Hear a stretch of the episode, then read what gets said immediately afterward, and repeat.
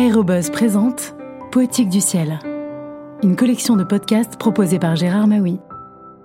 Bonjour. En 1947, René Fournier s'adonne à la céramique et ne sait pas encore qu'il consacrerait toute sa vie à l'aéronautique. Cependant, dans son atelier, tout en surveillant la cuisson de ses émaux, il esquisse la silhouette de sa toute première machine volante. Mon rêve et mes combats de René Fournier a été publié chez Sierre Imprimeur à Chambray-les-Tours en 2003. Je trouvais sans difficulté un petit local que j'aménageais en quelques jours, et sur les conseils d'André Jaget, un ami de la profession passé maître dans la fabrication de la faïence fine, j'acquis très vite les premiers rudiments de cet art merveilleux. Après quelques séances d'initiation, je savais tourner les formes en plâtre, confectionner les moules, préparer les pâtes, utiliser les émaux, procéder à leur cuisson, utiliser l'or fin pour les décors. Si j'étais comblé par les joies que me procurait la pratique de cet art, si j'arrivais honnêtement à en vivre sans être contraint, comme Bernard Palissy, de brûler mes meubles pour chauffer mon four, je devais toutefois m'apercevoir très vite que je n'avais pas choisi là le métier le plus facile et le plus lucratif. Dans mon atelier de poète solitaire, où je travaillais de longues journées, il m'arrivait de ne pas dormir la nuit lorsque périodiquement j'allumais mon four et devais surveiller la cuisson. C'est au cours de ces nuits de veille que je pus enfin commencer à me pencher sérieusement sur l'étude de mon cher volatile je suis incapable de dire combien j'ai dessiné de projets de petit avion dans ces moments-là, avant de capter celui que j'imaginais dans ma tête, mais ce que je sais et ce que je crois, c'est qu'un avion peut se concevoir comme une œuvre d'art. En aéronautique, comme en architecture, il existe un nombre d'or, des lignes, des proportions et des formes synonymes d'équilibre et de beauté à l'image de l'albatros rasant les flots des mers australes ou des majestueux rapaces planant au-dessus des cimes alpestres, mon avion, je le rêvais, ne serait pas comme les autres. Ce serait un oiseau voilier, un oiseau avec de longues ailes fines et pures. En un mot, un avion de poète, conçu pour planer, c'est-à-dire un avion planeur. L'idée était là, le nom était trouvé, il n'y avait plus qu'à poursuivre.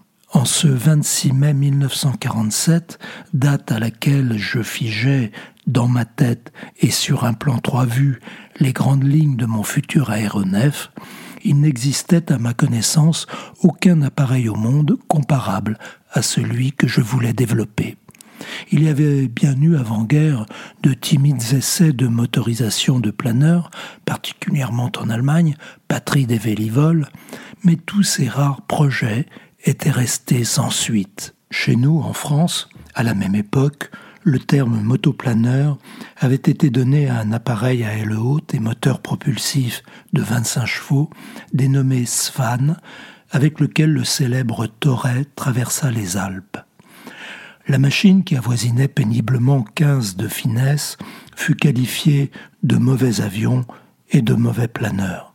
Dès lors, ce slogan désastreux allait s'appliquer au terme motoplaneur lui-même et rester dans l'esprit des vélivoles pendant 50 ans. Motoriser un planeur, en ce temps-là, était chez les puristes du vol à voile un sacrilège. Pareil état d'esprit s'était manifesté quelques années auparavant au temps d'Alain Gerbeau, où motoriser un voilier était considéré comme une offense à la navigation à voile.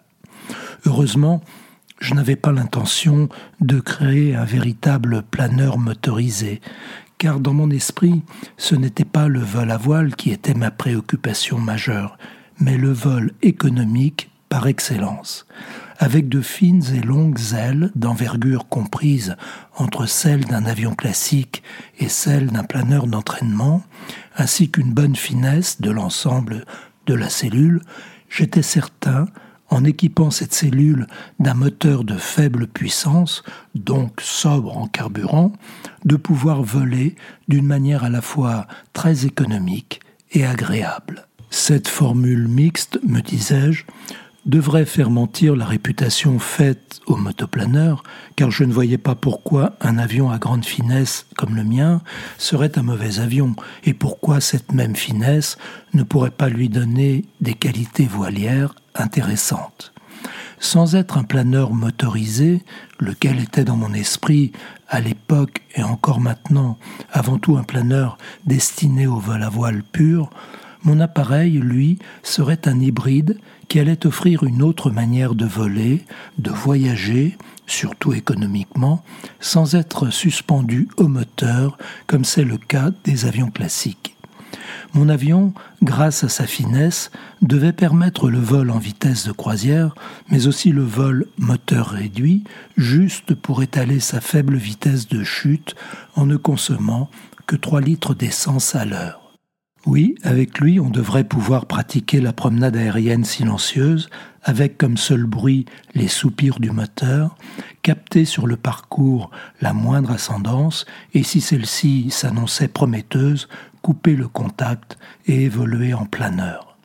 Je voyais aussi un autre avantage à ce type d'appareil à grande finesse, par rapport à un avion classique.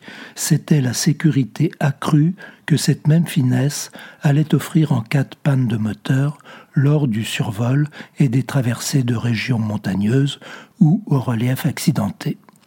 Voler sur cet avion aux longues ailes, sans le bruit infernal des grosses cylindrées, gaspilleuses d'énergie, avoir la sensation de glisser dans l'air sans effort, n'était-ce pas là le vol du rêveur, du passionné de l'évasion et de la liberté, n'était-ce pas là le vol du poète C'était en tout cas celui dont je rêvais, tout simplement.